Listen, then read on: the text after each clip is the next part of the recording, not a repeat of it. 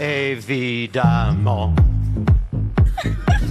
Un doigt d'honneur, c'est énervant, mais réconfortant, évidemment.